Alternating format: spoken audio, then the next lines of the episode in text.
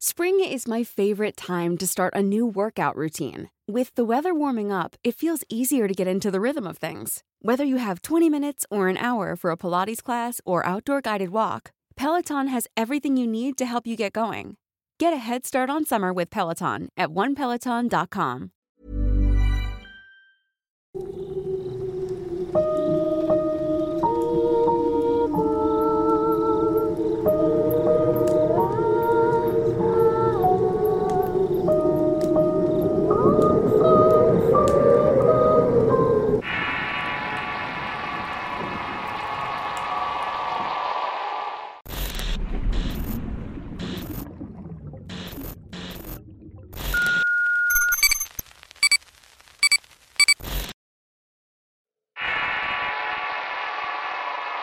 Las cajitas.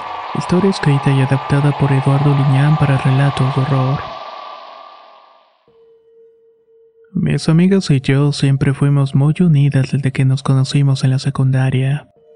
A partir de ahí iniciamos una amistad en muchos sentidos. Cómplices y tapaderas para poder hacer salir a la otra de la casa, ya sea cuando había alguna fiesta o reunión entre amigos. Se podría decir que se afianzó algún tipo de hermandad entre nosotras. Esa amistad perduró hasta la universidad en donde cada uno tomó un rumbo distinto. No obstante, nos reencontramos años después en el funeral de una. Fui la primera en llegar a la funeraria y al estar afuera pensando en si debía entrar o no fue un momento que me produjo mucha congoja. Un torrente de buenos recuerdos llegó a mi mente. Recuerdos que me hicieron llorar afligida por no poder creer que mi querida amiga estuviera muerta. Tomé mi tiempo en recuperarme hasta que llegó mi otra amiga llamada Úrsula. Ella siempre fue la más fuerte del grupo. Me levantó y me abrazó para confortarme y lo logró. Al entrar lo primero que vimos fue el retrato de Carla y varios arreglos con flores blancas. Luego un libro en donde las personas dejaban los pésames, notas y recuerdos. Nosotras nos quedamos viendo su rostro feliz y era como una foto en una fiesta de cumpleaños. La recordaba como si hubiera sido días antes. Estaba feliz porque ese día le pidieron matrimonio y él estaba haciendo los preparativos. Dentro, en la capilla velatorio, estaban familiares amigos, algunos con rostros afligidos y otros adormilados, pero en general había un silencio incómodo. Más allá estaba el ataúd abierto y miré a Carla con sus manos en el pecho y su rostro como si estuviera dormida. Fue impactante. En ese momento no me puedo acercar. Úrsula lo hizo para darle el peso a los padres y el novio de mi amiga. Yo me quedé sentada detrás y esperé a que Luisa llegara. Siempre lo hacía. Llegaba tarde a todos lados y era el alma del grupo. Se podría decir que siempre estaba sonriente pero esta vez la llegué a mirar con un rostro alargado y unos ojos quizás de tanto llorar. Cuando al fin nos juntamos las tres para darle el último adiós a nuestra amiga, un amargo recuerdo llegó en cuanto Úrsula mencionaba unas frases. Inmediatamente sacaron un recuerdo que tenía enterrado y que nuevamente me hizo sentir en un lugar infernal buscando ayuda.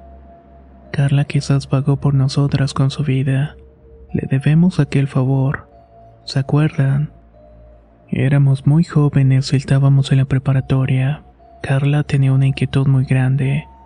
Quería aprender a leer cartas y predecir el futuro. Nosotras no comprendíamos mucho de lo que ella tenía en mente, pero buscaba aprender y poder dedicarse a ello como una tía que tenía en el pueblo de donde era su madre. Alguna vez fuimos a ese lugar en medio de la sierra y fue un verano y conocimos a su tía una mujer mayor de aspecto extraño que siempre hablaba cosas igual de raras.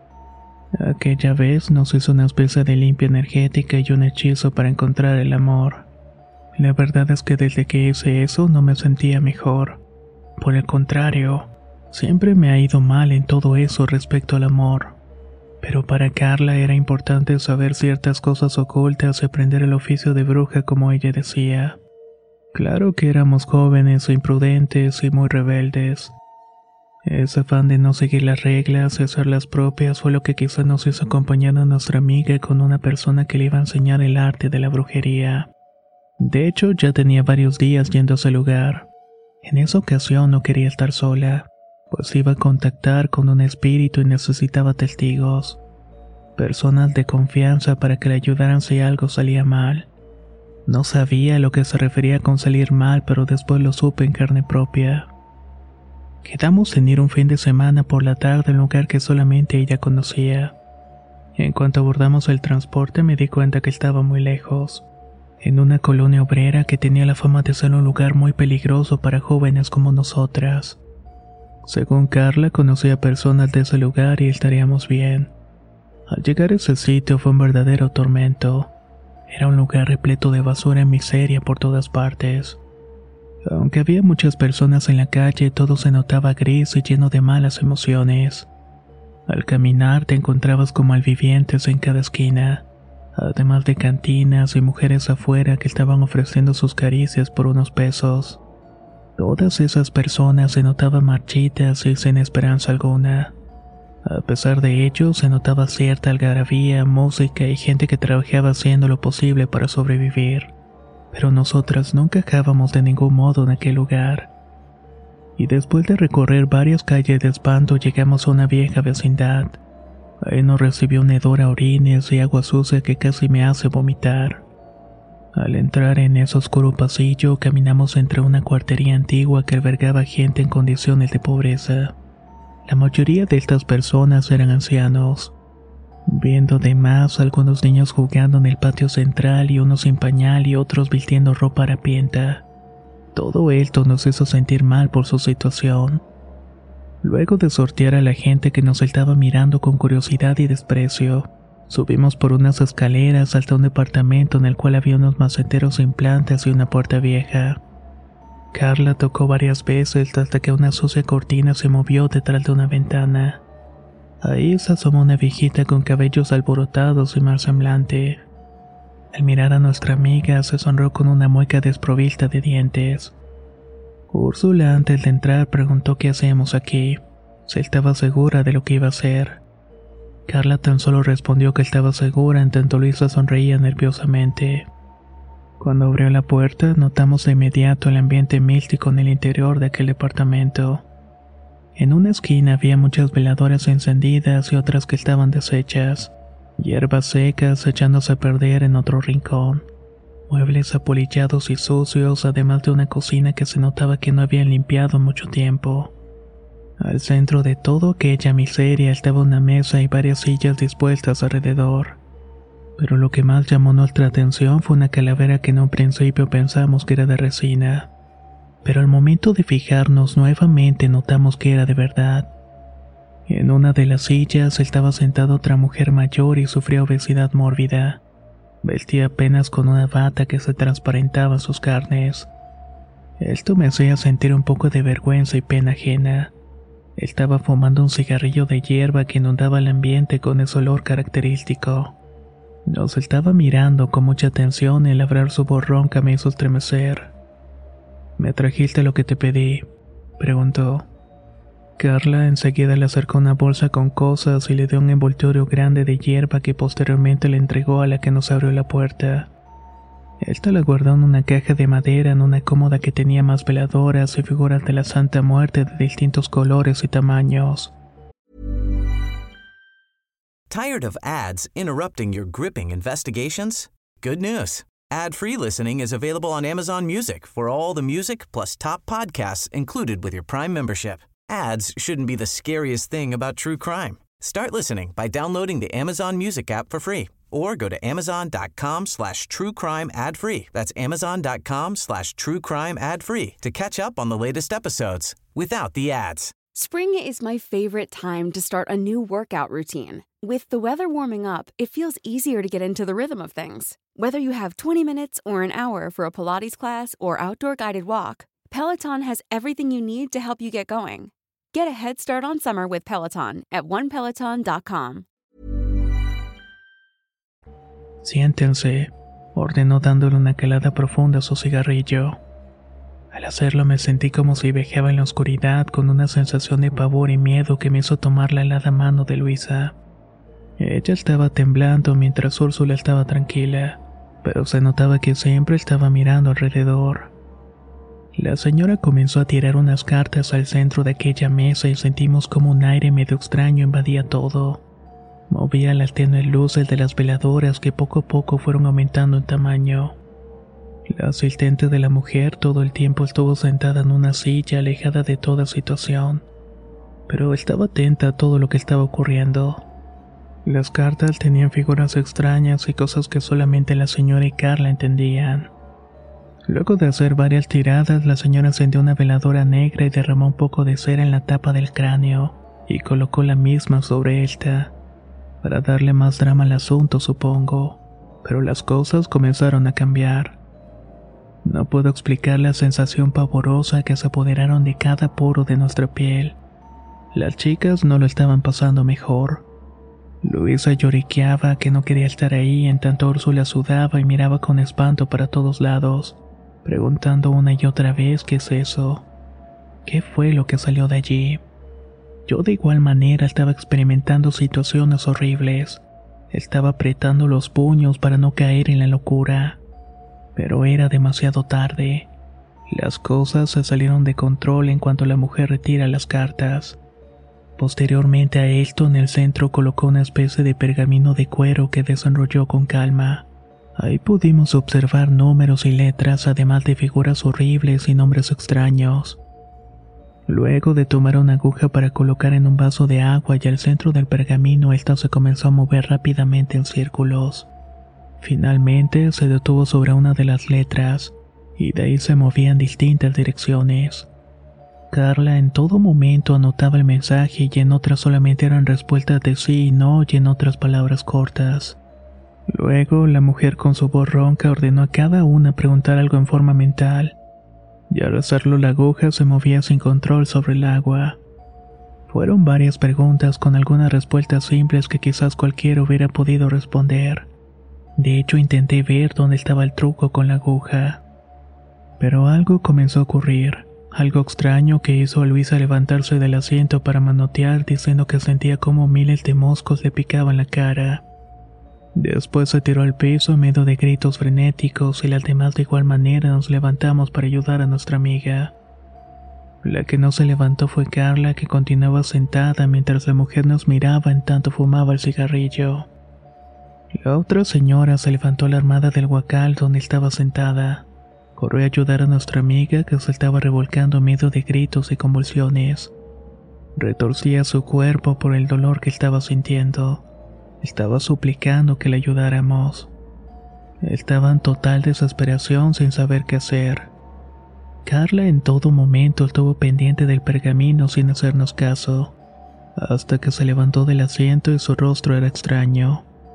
Era ausente y con un semblante que me hizo estremecer por la falta de interés en la horrible situación que estábamos pasando.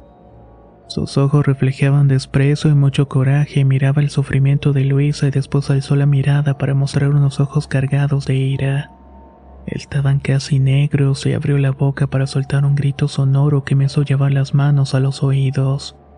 En ese momento se tranquilizó y se hinca para tomar a Luisa de las manos. Dijo algunas palabras que no pudimos entender. Nuestra amiga poco a poco se fue calmando hasta que se quedó quieta y luego de un rato abrí los ojos preguntando qué era lo que había pasado. No comprendía por qué estaba en el suelo, solo recordaba sentir muchos piquetes en la cara que le hicieron manotear. Carla se quedó muy quieta, con la cabeza hacia abajo y las manos extendidas mientras seguía orando. Mientras tanto Úrsula se acercaba y la voz de la señora sonó ordenando.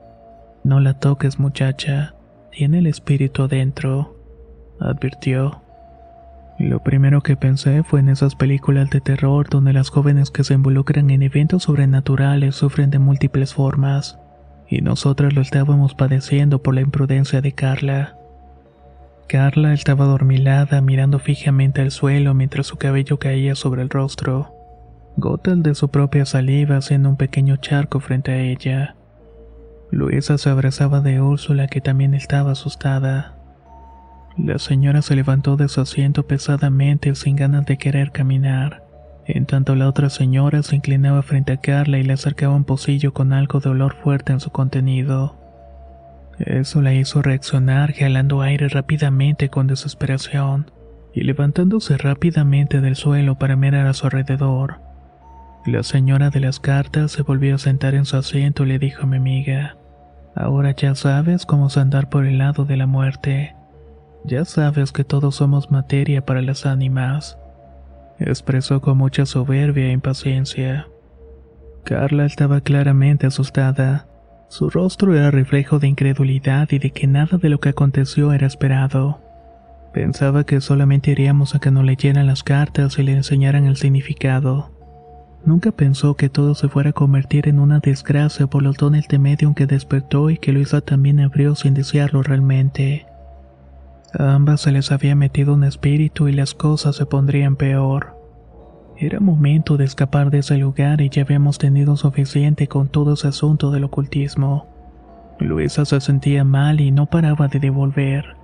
Carla estaba alterada también de los nervios y temblaba y miraba sombras por doquier. Además de cosas horribles que no quiso mencionar para no alarmarnos más.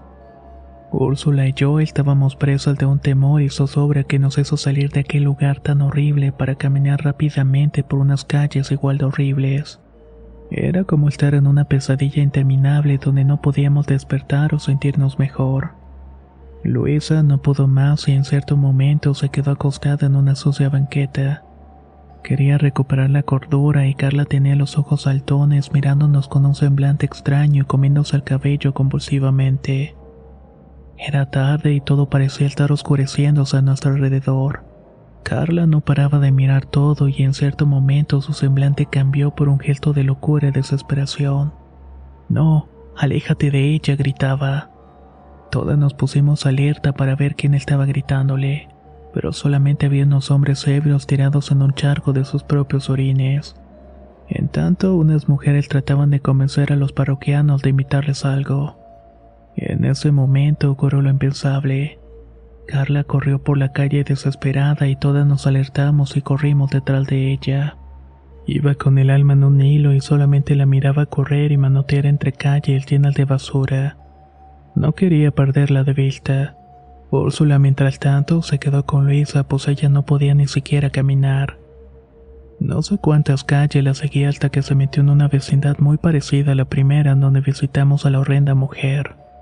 Pero el tecito era más claustrofóbico lleno de cuartos abandonados y algunos otros se miraban habitados por malvivientes.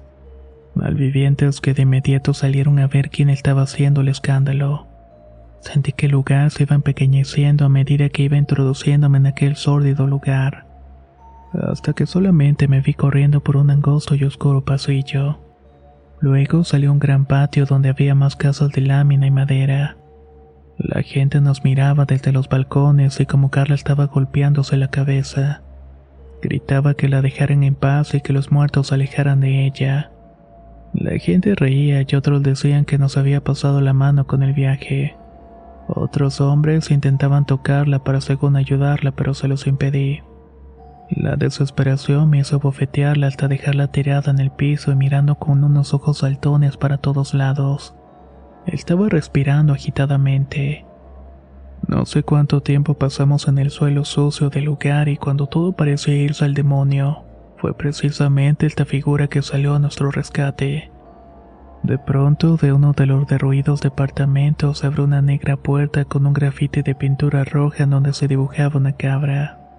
Del oscuro interior salió un hombre calvo vistiendo ropa negra y se acercó y me dijo que todo estaría bien.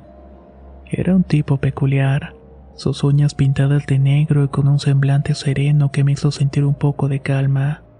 Mencionó que mi amiga era una medium con dones de cajita para materializar a los muertos, pero que no tenía el control por lo que muchas veces las personas que hacían eso caían en la locura, o les iba mal por las malas energías que no podían controlar.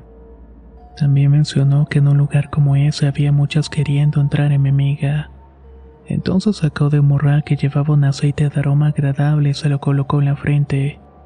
Mientras tanto rezaba algo en voz baja y sin dejar de tocarle la frente, hasta que poco a poco fue recuperando la conciencia. Lo siguiente fue salir de ese lugar con mi amiga mi inconsciente a cuestas. El hombre no me dijo su nombre, pero le agradecí el favor regresando a su lugar no sin antes advertirnos. Tengan cuidado con la magia negra y los espíritus. Mejor no se metan con eso, niñas. Tu amiga estará pagando porque agarró algo muy feo para que no la dañen. Dicho esto, cerró esa negra puerta tras de sí y la imagen de la cabra se quedaría grabada en mi mente. Al salir de ese lugar por una gran entrada vimos un altar de la muerte y otras cosas que nos indicaban que aún habíamos escapado del infierno. Así que comenzamos a caminar rápidamente para lo que parecía ser una avenida larga. Y en ese trayecto nos encontramos con mis demás compañeras sintiendo un poco de alivio. Lo último que recuerdo de esa experiencia es en el camino hacia el centro de la ciudad. Estaba muy cansada y mis compañeras dormían recargadas en el cristal. Úrsula iba mirando las luces de la avenida y no dejaba de pensar en todo lo vivido.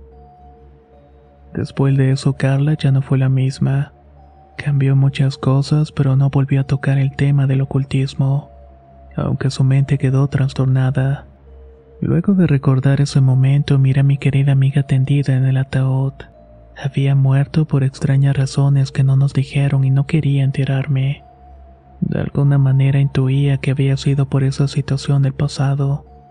Esta situación que por fin le había alcanzado hasta estos días. Pero también nos dejó una gran advertencia. Si juegas en terreno del oculto sin duda perderás. La historia de esta ocasión nos deja un mensaje bastante particular al final. La pregunta es que si tú te atreverías a jugar con lo oculto. Déjanos la respuesta en los comentarios. Me gustaría saber qué tan valiente o imprudente puede ser. Soy Antonio de Relatos de Horror y nos escuchamos en el próximo video.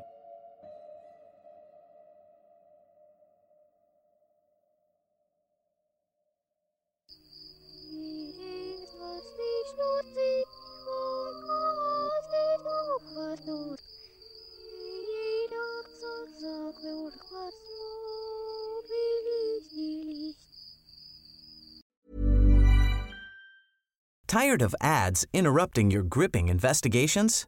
Good news. Ad-free listening is available on Amazon Music for all the music plus top podcasts included with your Prime membership. Ads shouldn't be the scariest thing about true crime. Start listening by downloading the Amazon Music app for free or go to amazon.com slash true crime ad free. That's amazon.com slash true crime ad free to catch up on the latest episodes without the ads. A lot can happen in three years, like a chatbot may be your new best friend. But what won't change? Needing health insurance. United Healthcare Tri Term Medical Plans, underwritten by Golden Rule Insurance Company, offer flexible, budget friendly coverage that lasts nearly three years in some states. Learn more at uh1.com.